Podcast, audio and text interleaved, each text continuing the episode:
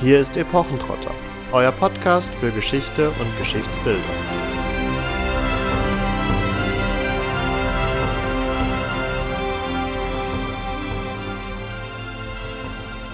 Hallo und herzlich willkommen zu einer neuen Folge Epochentrotter. Wir nähern uns mit großen Schritten Weihnachten. Diese Folge wird ja am 22., also knapp vor den gesegneten Tagen hochgeladen werden. Und so haben wir uns auch in diesem Jahr wieder einem weihnachtlichen Thema zugewandt. Wir haben uns dazu wieder eine Expertin mit an Bord geholt. Ihr kennt sie schon, das ist die Franziska Stelzer, die ihr ja schon aus den Anfängen unseres Podcasts tatsächlich kennt. Wir hatten zwar vorher schon mal zwei Interviews gehabt, aber sie war unsere erste Live-Interview-Partnerin, wenn man das so möchte. Und wir hatten uns damals mit ihr über das Mittelalterbild im Ersten Weltkrieg ähm, auseinandergesetzt. Und um den Ersten Weltkrieg soll es auch in dieser Episode gehen. Wir möchten nämlich ganz in der weihnachtlichen Stimmung gefasst, uns mit dem sogenannten Weihnachtswunder beziehungsweise dem Weihnachtsfrieden im Jahr 1914 auseinandersetzen, bei dem wir natürlich auch auf die Ereignishistorie ein wenig eingehen werden. Es ist aber vor allen Dingen auch spannend, darauf zu blicken, ähm, in welchen Quellen dieser Weihnachtsfrieden uns überliefert wurde und wie er dann in den folgenden Jahrzehnten bis in die Gegenwart rezipiert worden ist. Da gibt es unter anderem auch einen Film Merry Christmas von 2005 mit der Diane Kruger, wie sie ja gerne ausgesprochen werden möchte, obwohl sie eigentlich aus den deutschsprachigen Gefilden kommt oder auch mit Daniel Brühl, der da damit spielt. Ähm, den Film werden wir ähm, auf jeden Fall auch mal mit einbeziehen, aber keine Sorge, er wird nicht im Mittelpunkt der Episode stehen. Ihr müsst ihn also nicht ähm, gesehen haben. Damit darf ich erstmal äh, Franzi an unserer Seite begrüßen. Hallo. Hallo, freut mich, dass ich wieder dabei bin. Freut uns auch ganz besonders. Und ähm, ich würde sagen, wir steigen dann auch direkt inhaltlich ein und befassen uns erstmal damit, was denn jetzt hier eigentlich im späten Dezember 1914 im Kriegsgeschehen passiert ist. Und bei der Vorbereitung, das äh, schiebe ich mal direkt vorweg, ist mir aufgefallen, dass es ja vor allen Dingen ähm, eine sehr anekdotenhafte äh, Überlieferung ist, also dass hier immer wieder einzelne Geschichten erzählt werden oder überliefert wurden. Und bevor wir uns dann vielleicht konkreter mit allem weiteren beschäftigen, war das denn jetzt hier ein frontübergreifendes Phänomen oder waren das eher einzelne Geschichten, die immer nur stellenweise abgelaufen sind? Ja, das ist schon ein ganz gutes Stichwort, Marvin, nämlich die Überlieferungslage ist tatsächlich äh, schwierig und dadurch ist das Ereignis an sich auch nur schwer zu rekonstruieren. Also es gibt sehr viele Berichte, vornehmlich englischer Soldaten in ihren Tagebüchern und in der Feldpost und dann eben auch aus den 1930er Jahren. Es ist vornehmlich wohl an der Westfront in Ypern zu Fraternisierungen, zu ähm, friedlichen Verbindungen zwischen deutschen und englischen oder deutschen und französischen Soldaten gekommen. Es gibt auch ähnliche Berichte, allerdings nur vereinzelt von der Ostfront und auch dann 1915, 1916 noch aus dem Krieg in den italienischen Alpen. Wenn man aber vom Weihnachtsfrieden 1914 spricht und hört, dann ist damit wirklich, sind damit einzelne Abschnitte der Westfront gemeint. Mhm. Du hast es jetzt schon äh, auch ein wenig anklingen lassen. Wir haben es jetzt lokalisiert, aber was ist denn jetzt konkret in, dieses, in diesen Weihnachtstagen eigentlich geschehen? Also, wie schon angedeutet, so ganz über einen Kamm scheren kann man es ja vermutlich nicht, aber was war so die Grundtendenz in diesen Tagen? Also einig äh, sind sich die Berichte, dass es ja an sich, also dass an sich der Begriff Frieden in diesem Fall auch schwierig ist, sondern dass es eher eine Weihnachtswaffenruhe war. und eigentlich auch relativ eindeutig wird geschildert, dass einzelne Soldaten begonnen haben, Weihnachtslieder zu singen in ihrer Sprache und dadurch, also man muss dazu auch betonen, dass die Frontlinien, also gerade zwischen deutschen und britischen Truppen, äh, nur 50 bis 100 Meter auseinander lagen. Also die Grabenlinie dazwischen war nicht sonderlich breit und dadurch ist auch davon auszugehen, dass man diese Schilderung, es wäre durch den Gesang das Ganze entstanden, auf jeden Fall schon glauben kann. An der deutschen Frontlinie waren auch einzelne Mini-Christbäume aufgestellt, die dann von englischer Seite gesehen wurden. Und ja, um den Abend des 23. und dann vornehmlich eben am 24. Am Heiligabend haben die Truppen jeweils von der anderen Truppe mitbekommen, dass ein Weihnachtsabend gefeiert wird und dann wurde eigentlich relativ stillschweigend diese Waffenruhe vereinbart und erst als klar war, es wird jetzt nicht aufeinander geschossen, kam es wohl auch zu vereinzelten Bescherungen. Und diese ähm, Fußballspiele und Haarschneideaktionen, die dann auch vielfach überliefert wurden, die fanden dann am 25. Dezember und am 26. Dezember, der ja in England als der Boxing Day nochmal ein großer Feiertag ist, fanden die tagsüber statt. Und wie muss man sich das jetzt vorstellen? Also es ist recht unwahrscheinlich, dass auf deutscher Seite ähm, viele von den Soldaten Englisch konnten und umgekehrt. Also wie kam es denn dazu, dass man sich geeinigt hat, dass nicht geschossen wird? Ja, da hat tatsächlich äh, in erster Linie die Musik eine große Rolle gespielt, weil ja das Stille Nacht, das deutsche Weihnachtslied, auch in, obwohl es erst nach dem Ersten Weltkrieg wirklich seine internationale, seine europäische Bekanntheit erlangt hat, zu dieser Zeit auch in englischer Sprache schon bekannt, schon viel gesungen war. Und dann muss man noch dazu sagen, der Weihnachtsfrieden wird ja oft als ja, als dieser Topos von äh, die kleinen Soldaten, die kleinen Männer haben da Frieden miteinander geschlossen. Aber es waren natürlich auch Offiziere beteiligt und die waren des Englischen dann schon mächtiger, beziehungsweise des Deutschen auf der jeweiligen Seite. Und dann waren das wohl keine großartigen, ausschweifenden Friedensverhandlungen, sondern ein You not shoot, we not shoot. Und ansonsten lief viel über Gestik, über das gegenseitige Zeigen von Familienbildern über gegenseitiges Anstoßen, den Austausch von Zigaretten, Kartenspiele, also alles Rituale, bei denen auch die Sprache mhm. nicht erstrangig ist. Um das vielleicht auch noch weiter zu kontextualisieren, der, der Weihnachtsfriede, das ist mir so ein bisschen aufgestoßen bei der Recherche, wird ja immer so als sehr singuläres Ereignis dargestellt und ja, in dieser Ausprägung kann man das, glaube ich, schon sagen, aber sowohl für die auch vorangegangenen Monate des Ersten Weltkrieges auch, als auch für andere Kriege kann man ja schon festhalten, dass es immer so auch Episoden von Leben und Leben lassen gab. Also, dass teilweise auch im Ersten Weltkrieg manche Schützengräbenkonstruktionen gar nicht möglich gewesen wäre, wenn die Bautrupps nicht einfach nebeneinander hergearbeitet hätten, ohne sich jetzt gegenseitig direkt abzuschießen. Also es gab auch vorher schon entsprechende äh, Rituale, wo man sich dann mehr oder weniger darauf geeinigt hat, okay, wir lassen jetzt mal einige Zeit die Waffen eher ruhen. Also das ist jetzt hier auch nicht aus dem Nichts erwachsen. Ich glaube, das kann man ganz gut festhalten aber du hast schon einen sehr ja weiterführenden Topos angesprochen mit die die kleinen Leute oder die kleinen Soldaten. Der kleine Mann wollte hier den Frieden und war kriegsmüde.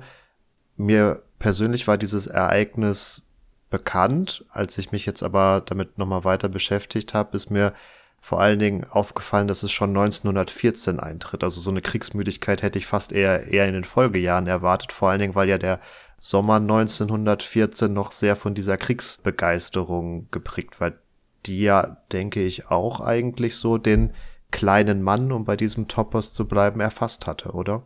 Ja, wobei man da dazu sagen muss, dass ja den Truppen beim Auszug versprochen wurde, dass sie zu Weihnachten wieder zu Hause sind. Also es hat ja ah. wirklich niemand mit einem Krieg von 1914 bis 1918 gerechnet, sondern maximal wie im deutsch-französischen Krieg, den einige ja noch präsent hatten und von dem noch einige Zeitzeugen am Leben oder jetzt auch wieder im Kriegseinsatz waren. Also, dass der maximal ein paar Monate oder vielleicht ein Jahr dauern würde. Und im Dezember 1914 ist ja die Situation schon so, dass es ein Stellungskrieg ist, dass mal auf der Seite, mal auf der einige wenige Meter Land gewonnen werden, die es dann zu verteidigen gilt dass aber nicht der Krieg für das große Heldentum gemacht ist, sondern dass er in den Schützengräben stattfindet. Und ja, gerade in Ypern im Oktober von den Engländern dort erobert, beziehungsweise die Stellung musste jetzt gehalten werden. Und da redet man von Zentimetern, von Metern, die, um, um die gekämpft wurde. Und da gab es natürlich noch nicht äh, artikuliert wie im Jahr 1917 oder 1918, aber es gab tatsächlich schon erste Erscheinungen von Kriegsmüdigkeit. Und ich glaube, gerade weil Weihnachten eben so als zentraler Zeitpunkt des Kriegsendes äh, kolportiert worden ist. Und dann war natürlich die Enttäuschung, dass dem nicht so ist, auch sehr groß und Deswegen macht es vom Zeitpunkt des Krieges auf jeden Fall Sinn, dass es 1914 zum Weihnachtsfrieden kam. Und vielleicht auch noch vorweg, in den Folgejahren stand es ja unter strengsten Verboten und unter strengsten Strafen, äh, jegliche Fraternisierung vorzunehmen. Es hat aber ja sicherlich auch das beobachtete Leid auf beiden Seiten mit reingespielt. Also man darf ja nicht vergessen, zwischen den Schützengräben auf beiden Seiten, wo du gerade schon angesprochen hast, 50 äh, bis 100 Meter teilweise nur lagen, war so eine Art Niemandsland und da konnte man natürlich nicht einfach hinmarschieren und die vorher gefallenen Kameraden bergen, um die dann angemessen zu begraben, sondern man hatte quasi ständig den Tod vor Augen, wenn man ja den Blick über den Schützengraben gewagt hat und angesichts der bevorstehenden Weihnacht war sicherlich auch aus so einem christlichen Gedanken heraus dann natürlich der Anspruch da, vielleicht auch diesen Tod nicht mehr so sehr vor Augen zu haben. Ja, genau, das ist völlig richtig. Also sowohl auf eigener Seite als auch auf der Seite der gegnerischen Truppen war der Tod allgegenwärtig. Es finden sich in den Quellen auch zahlreiche Berichte über einen äh, Todes Verwesungs- und Leichengeruch, der sich kaum irgendwie übertünchen ließ. Und dann natürlich ganz richtig der christliche Glaube 1914 noch ganz anders in den Menschen verankert, als es jetzt bei uns äh, über 100 Jahre später noch ist. Und äh, das Gedenken an die Toten und eine angemessene Bestattung der Toten wurde auch überliefert, dass es ein Teil der weihnachtlichen Waffenruhe war. Also dass gemeinsam der Toten gedacht wurde, beziehungsweise die, die noch nicht halbwegs anständig begraben werden konnten, dass es da auch vereinzelt eben zu Begräbnisfeierlichkeiten kam.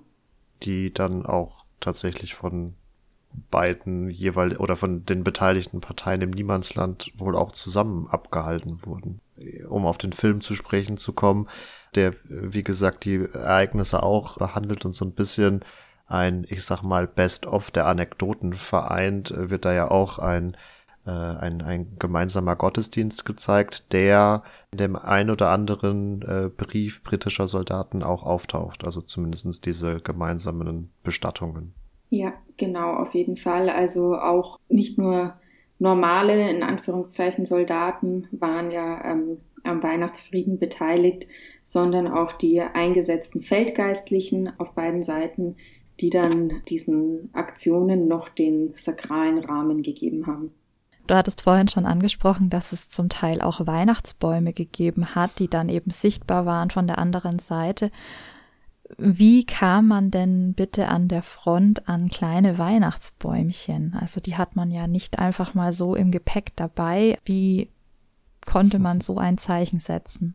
Die wurden aus den Heimaten an über die Heeresleitungen an die Fronten geschickt. Also Weihnachtsbäume ist tatsächlich äh, etwas, das nicht nur für die Westfront, sondern für alle Fronten des Ersten Weltkriegs überliefert ist und auch nicht nur für 1914, sondern auch für die Folgejahre. Also ein Stück weit äh, sollte Weihnachten schon sichtbar sein im Schützengraben, aber eben nach den Erfahrungen von 1914 unter strengstem Fraternisierungsverbot.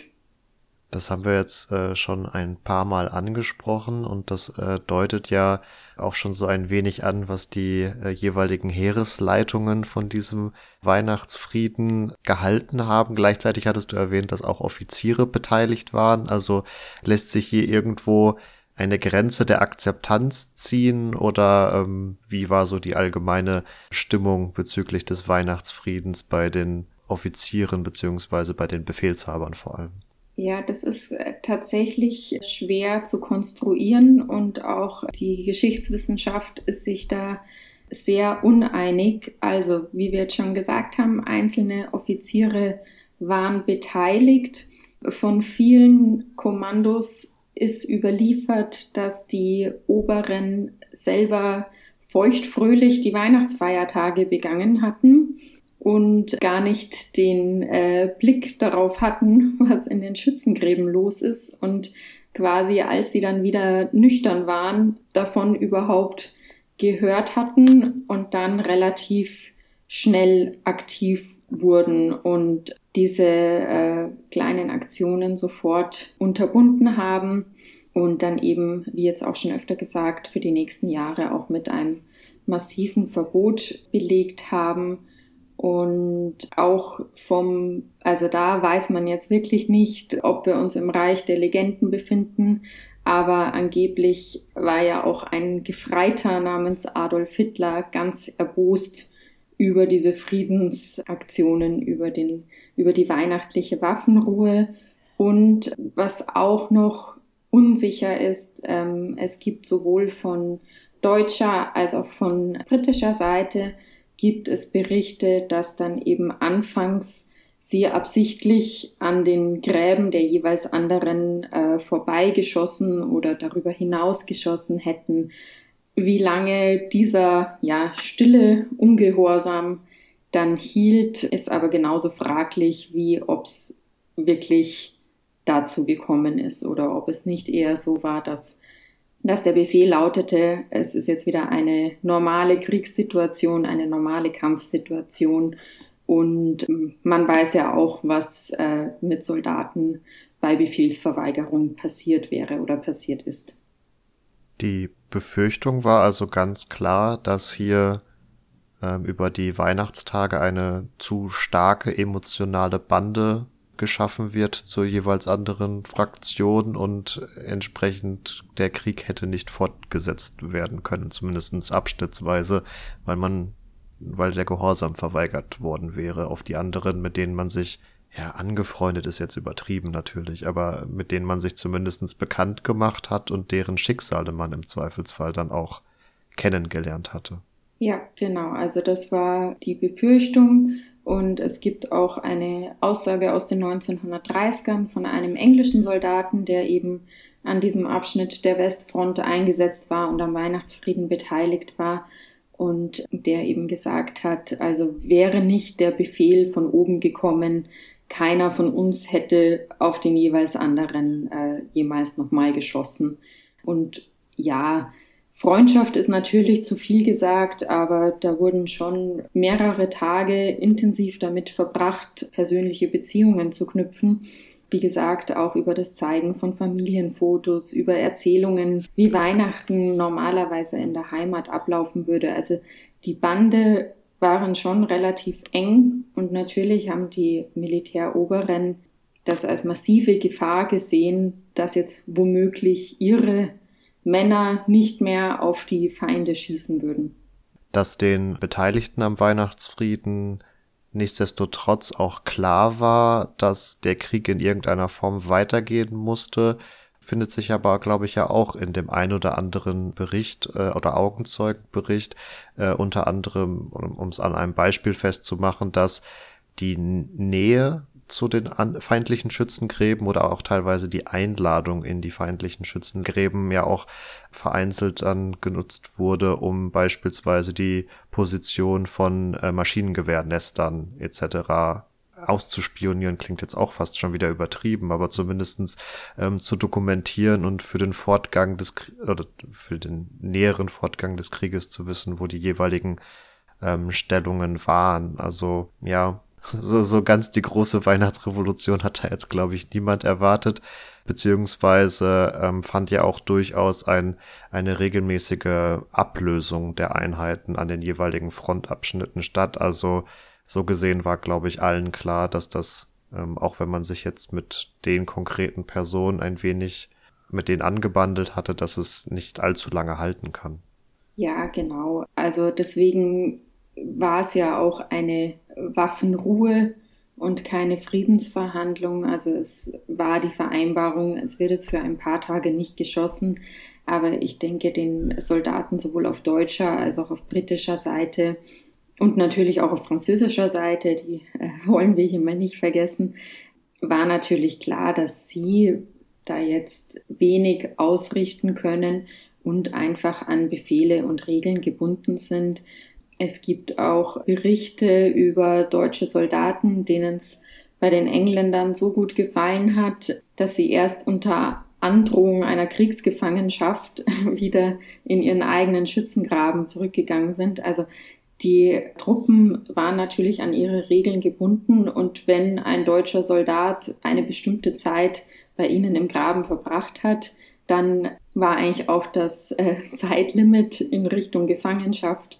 schon überschritten. Also ich denke, das war schon allen Beteiligten klar, dass sie jetzt hier nicht die große Revolution anstreben können, weil sie einfach wahrscheinlich auch in ihrer zahlenmäßigen Masse nicht die Macht dazu gehabt hätten. Gleichzeitig ist aber ja auch überliefert, dass eben die Generäle alles andere als begeistert waren von dem Ganzen. Und ähm, ich habe auch gelesen, dass einige Offiziere wohl schon in dem Wissen, wie darüber gedacht werden würde, auch in den Berichten das dann gar nicht unbedingt erwähnt haben, dass es solche Fraternisierungen gegeben hat. Wie ist denn aber der Blick von außen auf das Ganze, also der zeitgenössische Blick? Wie hat denn die Bevölkerung das wahrgenommen oder wurde das auch von den Generälen ja aufgrund der Brisanz vielleicht so klein gehalten wie nur möglich?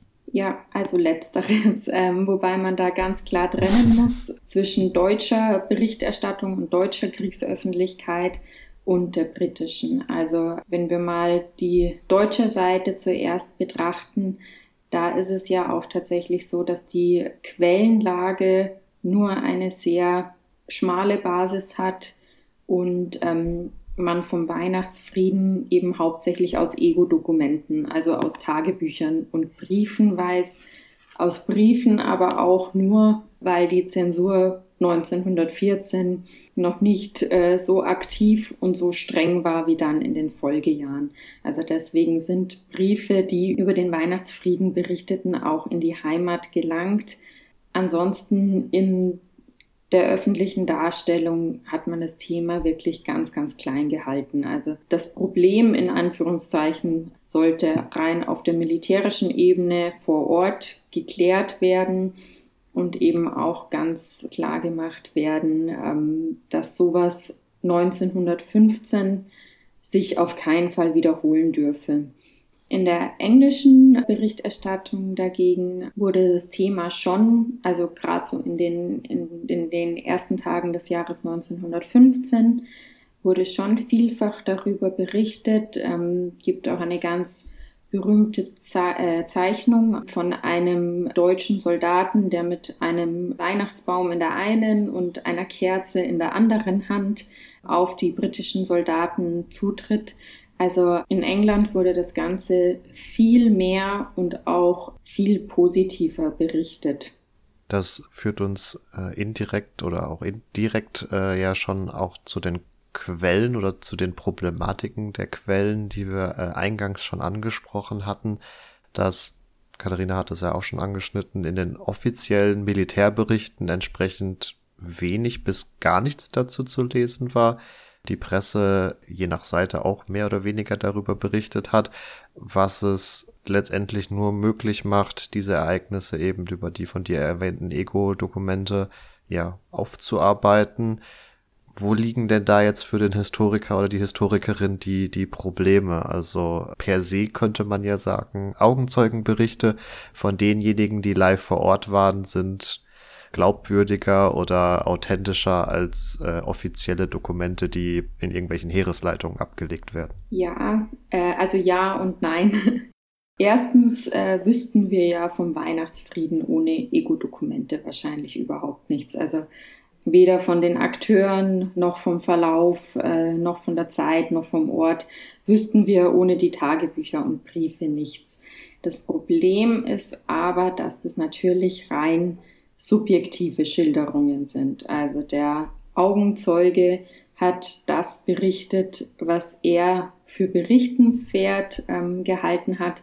Und hier ist natürlich auch die Frage nach der Selbstdarstellung. Also das muss man auch ganz klar sagen. Ich meine, äh, Weihnachten allein hat schon so einen Klang. Dann haben wir noch eine viel vertieftere Religiosität in diesen Zeiten.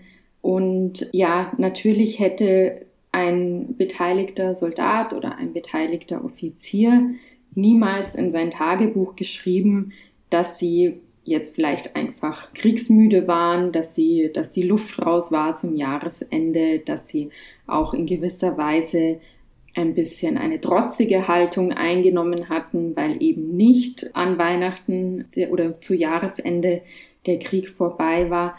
Also natürlich haben wir da ja geschönte, jetzt vielleicht äh, geht ein bisschen zu sehr in Richtung manipulierte Darstellungen, aber es ja, sie sind eben höchst subjektiv und stammen nicht von neutralen Beobachtern. Genauso wenig hätten aber die offiziell von den Militäroberen verfassten Berichte wären ja auch nicht objektiv und neutral gewesen. Also deswegen ist zu diesem Ereignis die Quellenlage einfach wahnsinnig schwer zu beurteilen. Wenn ich es richtig in Erinnerung habe, sind vor allen Dingen auch nicht alle diese Augenzeugenberichte im unmittelbaren Zeitkontext entstanden, sondern teilweise auch bedeutend später, was es ja auch nicht unbedingt einfacher macht. Mhm, genau, also von englischer Seite sind viele Augenzeugenberichte aus den 1930er Jahren, also frühe 1930er Jahre, ähm, weit vor dem Zweiten Weltkrieg. Und ja, von der deutschen Seite, man weiß natürlich nicht, wann sie niedergeschrieben wurden, aber der Veröffentlichungszeitraum war ein viel späterer, einfach weil nach 1918 äh, Artikel 231 des Versailler Vertrags mit der alleinigen Kriegsschuld Deutschlands, da wären wahrscheinlich Berichte über ähm, Fraternisierungen nach ein paar Monaten Krieg dazu noch mit Engländern und mit Franzosen, wären wahrscheinlich von der deutschen Öffentlichkeit auch gar nicht geglaubt worden. Und dann, ja, 20er Jahre, 30er Jahre, äh, Zwischenkriegszeit. Deswegen sind viele Berichte tatsächlich erst nach dem Zweiten Weltkrieg veröffentlicht worden und viele auch posthum, also als die mhm. ähm, Beteiligten ähm, schon gar nicht mehr gelebt hatten. Und dann kam es zu diesen äh, klassischen Speicherfunden. Also man findet das äh, Kriegstagebuch des verstorbenen Vaters oder auch Großvaters in dem eben von diesen Aktionen im Dezember 1914 ähm, berichtet wird. Und dann läuft es langsam an, dass diese Berichte auch an die Öffentlichkeit gelangen. Also auf deutscher Seite, wie gesagt, auf englischer Seite ist das schon früher passiert. Was würdest du sagen, seit wann ist das Ganze zu so einem, ja, zu so einer Art Topos geworden, was dann auch in Filmen zum Beispiel oder in Büchern verarbeitet wird? Also gibt es das auch schon vielleicht ja in der Nachkriegszeit, also Nachkriegszeit meine ich jetzt äh, so 1950 plus oder dauert das länger, weil man da dann wiederum vom Zweiten Weltkrieg vielleicht noch ein anderes Bild eher behalten möchte? Genau, also auch hier wäre es wichtig, wieder die deutsche von der englischen Erinnerungskultur zu trennen. Also auf deutscher Seite gibt es die ersten Erinnerungsaktivitäten so frühestens ab den 1980er Jahren, würde ich sagen. Ähm, da ist das Problem, dass einerseits in der deutschen Erinnerungskultur der Erste Weltkrieg lange, beziehungsweise eigentlich ja auch heute noch unabhängig von den vier Jubiläumsjahren, jetzt 2014 bis 2018, wird ja der Erste Weltkrieg äh, vom Zweiten überlagert in all seiner Schrecklichkeit. Dazu kommt noch in der unmittelbaren Nachkriegszeit ein ganz anderes Verständnis von soldatischer Tugend und von militärischer Ehre, wo eine Fraternisierung, wie auch immer geartet, etwas, also ein Skandal war, völlig undenkbar war.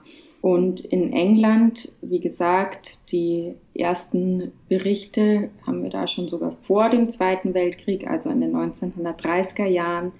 Und das ist eben auch der Tatsache geschuldet, dass ja in England der Erste Weltkrieg the Great War ist, also ganz anders in der Erinnerungskultur verankert als in Deutschland. Und dann war natürlich das Feld für die Erinnerung auch an diesen Weihnachtsfrieden von 1914 äh, schon viel früher bereitet und war auch ein ganz anderes als in Deutschland. Also entsprechend war der Weihnachtsfriede hier vor allen Dingen auf englischer Seite schneller wieder in der Erinnerungskultur präsent. Wie war so die Bewertung des Ganzen über die Jahrzehnte hinweg? Also hat man das eher als positiv empfunden oder war es auch vielleicht eher ein, ein ja, negativer Blick, weil es eben hier zu einer Verbrüderung gekommen ist. Bezieh also indirekt ist es ja auch dann quasi so der Blick Englands auf, auf Deutschland generell, würde ich fast sagen. Ja, also tatsächlich muss man da auch ein bisschen weggehen von Pauschalisierungen. Also es äh, war nicht für alle Briten, die Deutschen, irgendwelche Tommys oder Hans oder Crowds, sondern der Weihnachtsfrieden wurde schon auch durchaus positiv gesehen und eben auch aus dieser Perspektive, ja, stell dir vor, es ist Krieg und keiner geht hin. Also in England wurde ganz stark auch die mögliche Macht des Individuums hervorgehoben und eben dieses, ja, wie es bei ihnen quasi auch war, der einfache Soldat hatte ja nichts auszurichten gegen den Offizier, gegen den General, ähm, gegen die Kommandobehörde, sondern musste da befehlstreu handeln. Und da fand eben ganz klar diese Trennung statt zwischen den Militäroberen und den Untergebenen. Was ich mir noch gedacht hatte in Bezug jetzt auf die Rezeption vor allen Dingen auch, ist ja, dass ähm, auch im deutschen Geschichtsunterricht, äh, so wie ich das noch in Erinnerung habe, ja vor allen Dingen auch immer die Völkerfreundschaft Deutschlands mit Frankreich ähm, hervorgehoben wird. Also dass es hier dann äh, unter Adenauer ja unter anderem auch zu wieder entsprechenden Aussöhnungen kam oder die deutsch-französische Freundschaft überhaupt wieder ja, äh, reanimiert wurde. Und dass der Weihnachtsfriede ja aber auch vor allen Dingen ein Phänomen war, was, wir haben es jetzt hier so indirekt immer wieder gesagt, ein, ein, Phänomen war, was vor allen Dingen Deutsche und Briten miteinander geteilt haben, in Anführungsstrichen, was zum einen nochmal die historische Frage aufwirft, warum waren Franzosen scheinbar weniger daran beteiligt, also kann man das greifen? Und hatte das letztendlich auch aus deutscher Sicht Einfluss auf die, die Rezeption, dass nicht so das Bedürfnis da war, die Völkerfreundschaft mit England in der Nachkriegszeit äh, wieder zu beschwören. Also da sind wir jetzt auch wieder bei dieser ähm, sehr undurchdringlichen Quellenlage. Es mhm. liegen schlichtweg einfach hauptsächlich Berichte über Weihnachtsfrieden zwischen Deutschen und Engländern vor. Also da steht man tatsächlich vor der Situation, dass es keine oder keine nicht, aber weniger, viel weniger Quellen gibt, die solche Verbrüderungen zwischen Deutschen und Franzosen berichten würden. Und dann ist es tatsächlich, wie du sagst, äh, Marvin, stand in der unmittelbaren Nachkriegszeit auch die Aussöhnung mit dem ewigen Erbfeind im Vordergrund und weniger die Aussöhnung mit Großbritannien oder die natürlich auch in, in dem Sinne gar nicht so vorrangig war, weil es nicht eine seit 200 Jahren oder seit 150 Jahren währende Feindschaft war. Wenn wir jetzt bei der Rezeption sind, dann finde ich es trotz alledem, egal ob wir jetzt bei der zeitgenössischen oder bei der späteren bleiben wollen, auf britischer Seite interessant, ähm, angesichts der vielen Millionen Toten, die ja auch der Erste Weltkrieg gefordert hat, dann trotzdem den Aggressor Deutschland in ja, einer Zeichnung in der Times, die ja sehr, sehr viele Leute erreicht hat oder auch überhaupt in anderen Berichten dann als durchaus ja versöhnlich darzustellen, als nicht die blutrünstigen Crowds ähm, zu inszenieren. Wie, wie passt das zusammen? Ja, also es gab ja tatsächlich beides. Also das äh, muss man sich natürlich auch klar machen, nur weil der Weihnachtsfrieden von britischer Seite nicht so sehr verschwiegen wurde wie von deutscher Seite, war die englische Presse damals insgesamt genauso scharf, wie sie auch heute noch ist. Also diese und die, die Propaganda gegen äh, die, ja, gegen die Barbaren, gegen die Deutschen, die wurde natürlich jetzt vom Weihnachtsfrieden wenig beeinflusst. Und dieses Bild aus der Times, das ja, wurde 19, Ende 1914, Anfang 1915 abgedruckt.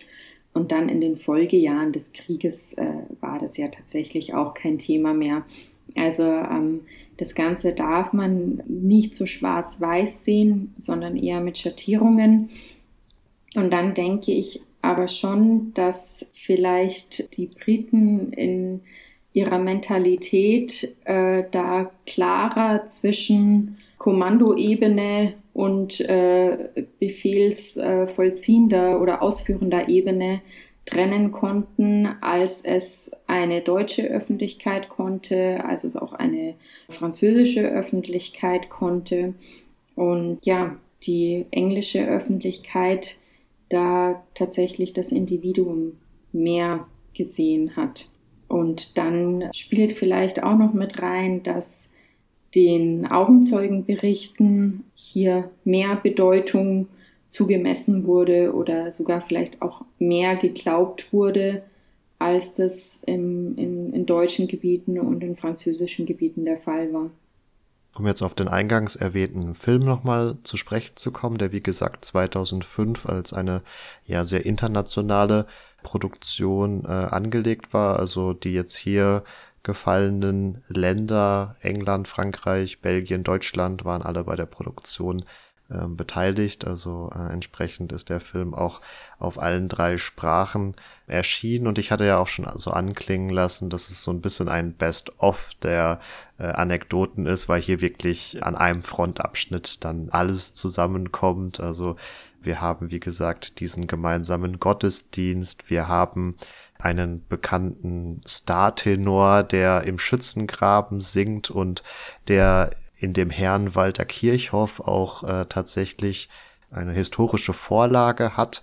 Seine ihm zur Seite gestellte Sopranistin, hier verkörpert von Diane Kruger, ist im Film eine Dänin, im Original war sie wohl eine Schwedin, wo ich mich auch gefragt habe, warum muss man solche kleinen Details dann ändern und kann man sie nicht einfach so belassen, die wohl auch in Frontnähe aufgetreten ist, aber jetzt vielleicht nicht unbedingt im, im Schützengraben selbst äh, gesungen hat. Ähm, also wie gesagt, hier wird relativ viel so in einen Topf geworfen und einmal kräftig umgerührt.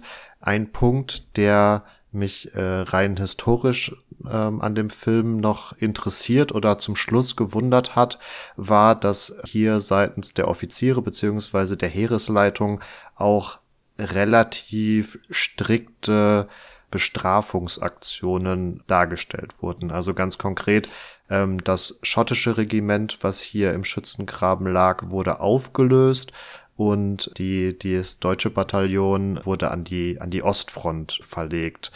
Jetzt haben wir gesagt, das Ganze wurde sehr auf deutscher Seite sehr, sehr klein gehalten. Können wir nichtsdestotrotz so konkrete Strafaktionen historisch fassen oder flieht sich der Film hier in die äh, kreativen Weiten der Fiktion? Ja, also der Film ist nicht Hollywood, aber ist dann irgendwie doch Hollywood, also völlig richtig sammelt an einem Ort alle Geschehnisse und dann ist noch eine Liebesgeschichte mit dabei. Und äh, tatsächlich ist es auch die Aussage vom Regisseur des Films, dass er ähm, zufällig auf einen Bericht, einen Tagebucheintrag zum Weihnachtsfrieden gestoßen ist und er dieses Thema dann so beeindruckend fand, dass er einen Film daraus machen wollte, wichtig eben einen Spielfilm und einen Kinofilm und keine historische Dokumentation.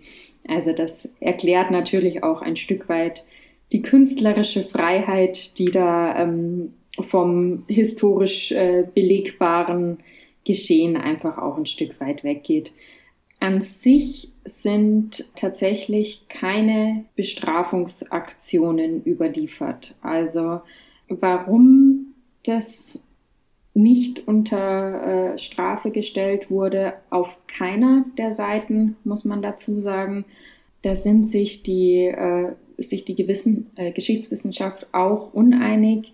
Es reicht von, ähm, es war den Oberen einfach ein Stück weit egal, weil sie wussten, sobald sie es mit einem Verbot belegen, wird es die nächsten Jahre nicht mehr passieren. Ähm, also dass die Androhung einer Strafe schon genügt hätte. Und dann ist, wie gesagt, ähm, haben sich ja viele Obere wohl selber über die Weihnachtsfeiertage nicht gerade mit Ruhm bekleckert und wollten vielleicht auch ein bisschen unter den Tisch kehren, äh, dass sie selber kein Auge drauf hatten, was die Soldaten ähm, an den Fronten gerade machen oder an den Schützengräben aber das ist tatsächlich eine äh, Filmerfindung, dass da ganze Regimenter verlegt worden wären oder sonst was. Also Fraternisierung mhm. wurde dann äh, unter Verbot gestellt, Anfang 1915. Aber für den Weihnachtsfrieden an sich gab es keinerlei Strafen, weder auf deutscher noch auf französischer noch auf britischer Seite. Letztendlich war die Heeresleitung überrascht und hatte es entsprechend nicht vorher schon unter Strafe gestellt, weil, also, das ist jetzt irgendwie so ein bisschen die Quintessenz aus dem Ganzen, oder? Ja, ich denke, die hätten das nicht für möglich gehalten, erstens, dass ihre eigenen Leute da in gewisser Weise Ungehorsam üben, dann hätten sie es wahrscheinlich nicht, äh, den, den Feinden nicht zugetraut, dass die auf einen äh, Soldaten, der schutzlos auf sie zukommt, nicht schießen. Also ich denke, da wurden auf, für beide Seiten ähm, Fehleinschätzungen getroffen, die dann den Weihnachtsfrieden überhaupt erst möglich gemacht haben. Also das findet sich ja auch in vielen äh, Tagebüchern und Berichten, dass es wahnsinnig überraschend war, auch für die Beteiligten, dass auf einmal äh, ja, gemeinsame Fußballspiele möglich sind in einem Krieg, der ja auf schon, also schon im Dezember 1914 massenhaft Tote und Verletzte gefordert hatte. Ja, und das in Anbetracht einer auf allen Seiten nicht äh, sonderlich kleinen Propaganda auch in den Vorjahren. Also besagter Film beginnt ja auch damit, dass drei Schüler, ein französischer, ein britischer und ein deutscher Schüler ja, so, ja, quasi äh, Texte rezitieren oder Merksprüche aufsagen, in denen ja sehr deutlich wird, wie auch schon in, im Grundschulalter quasi denen eingetrichtert wurde, das sind die Feinde und unsere Rasse ist vor allen Dingen überlegen und Rasse hier auf allen Seiten, also äh, nicht nur immer der deutsche Rassenwahn, in die, zumindest zu diesem Zeitpunkt. Und ja, diese, diese Menschlichkeit, die einfach den, den jeweils anderen abgesprochen wurde und das ist ja auch, glaube ich, das, was viele so an diesem Weihnachtsfrieden fasziniert, dass hier dann doch die Menschlichkeit wieder zutage getreten ist. Ja, genau. Das ist ja auch eine ganz äh, berühmte Bewertung äh, dieser Tage, dass auf einmal dann doch äh, mitten im Schützengraben die Humanität wieder rausgekommen ist. Und natürlich äh, vor den Jahren, also vor den Jahren des Ersten Weltkriegs mit Kolonialismus, äh, mit Industrialismus ein Wettrüsten ja gerade auch zwischen Deutschland und England, wenn man an die Flotte denkt. Und natürlich, wie es der Film ja auch zeigt, dieses Einimpfen schon der Jüngsten auf eine Feindschaft äh, zu den europäischen Nachbarn. Und dann, äh, wie es Katharina ganz am Anfang des Gesprächs schon angesprochen hat, äh, rein pragmatische Gründe denke, die Oberen haben auch nicht erwartet, dass sich die Soldaten mit Händen und Füßen äh, miteinander verständigen würden und haben da vielleicht die Sprachbarriere auch als zu hoch eingeschätzt. Also das vielleicht noch als ganz äh, pragmatischer Grund. Das ist ja auch ganz ähm, bedeutsam bei diesem Weihnachtsfrieden, dass es über Musik, über Fußballspiel, über ein gegenseitiges Bierfässer hin und her rollen, wie es überliefert ist, dass es eben zwischen den Soldaten so funktioniert hat und nicht über die über lange Gespräche in der jeweils anderen Sprache. Ja, ein wirklich schönes äh, Schlusswort, die Menschlichkeit an Weihnachten nochmal hochleben zu lassen und ähm, mit dieser, in diesem doch recht düsteren Kontext äh, positiven Endnote möchten wir euch auch äh, gerne aus dem Podcast verabschieden. Wir danken Franzi ganz herzlich, dass sie wieder einmal mit dabei war und uns in der ja, Zeitgeschichte beziehungsweise der Geschichte des 20. Jahrhunderts äh, tatkräftig zur Seite steht, nachdem das ja von uns beiden nicht unbedingt äh, das Spezialgebiet ist. Also nochmal ganz re recht herzlichen Dank Dankeschön. an dich. Vielen Dank auch, äh, dass ich wieder dabei sein durfte und mich jetzt eine Stunde mit euch über dieses einfach sehr faszinierende Thema des Weihnachtsfriedens unterhalten durfte. Ja, auf jeden Fall. Wir hoffen auch natürlich, dass euch die Folge gefallen hat und würden uns freuen, wenn ihr zum nächsten Mal wieder einschaltet. Dann ja im neuen Jahr und damit dürfen wir euch schon mal ganz besinnliche Weihnachten und einen guten Rutsch ins neue Jahr wünschen. Wenn ihr in der Zwischenzeit Lust auf historischen Content habt, dann schaut auch gerne auf unseren Social Media Kanälen vorbei. Instagram und Facebook jeweils unter Epochentrotter.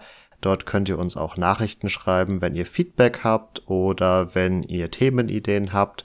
Ähm, solltet ihr kein Social Media haben, ist das auch kein Problem. Dann schreibt uns einfach eine E-Mail an kontakt.epochentrotter.de oder besucht uns einfach auf unserer Webseite epochentrotter.de ich muss aber auch sagen, erwartet jetzt in den nächsten zwei Wochen bitte nicht allzu viel Content. Auch bei uns sind Fest- und Feiertage und Zwischenjahreszeit, äh, die wir auch gerne mit unseren Liebsten und unseren Verwandten genießen. Und das wünschen wir euch natürlich auch ganz genauso. Und damit bleibt mir nur noch zu sagen, macht's gut und ciao, ciao. Auch von meiner Seite nochmal ganz herzlichen Dank an Franzi und an euch da draußen. Bleibt gesund und macht euch eine schöne Weihnachtszeit.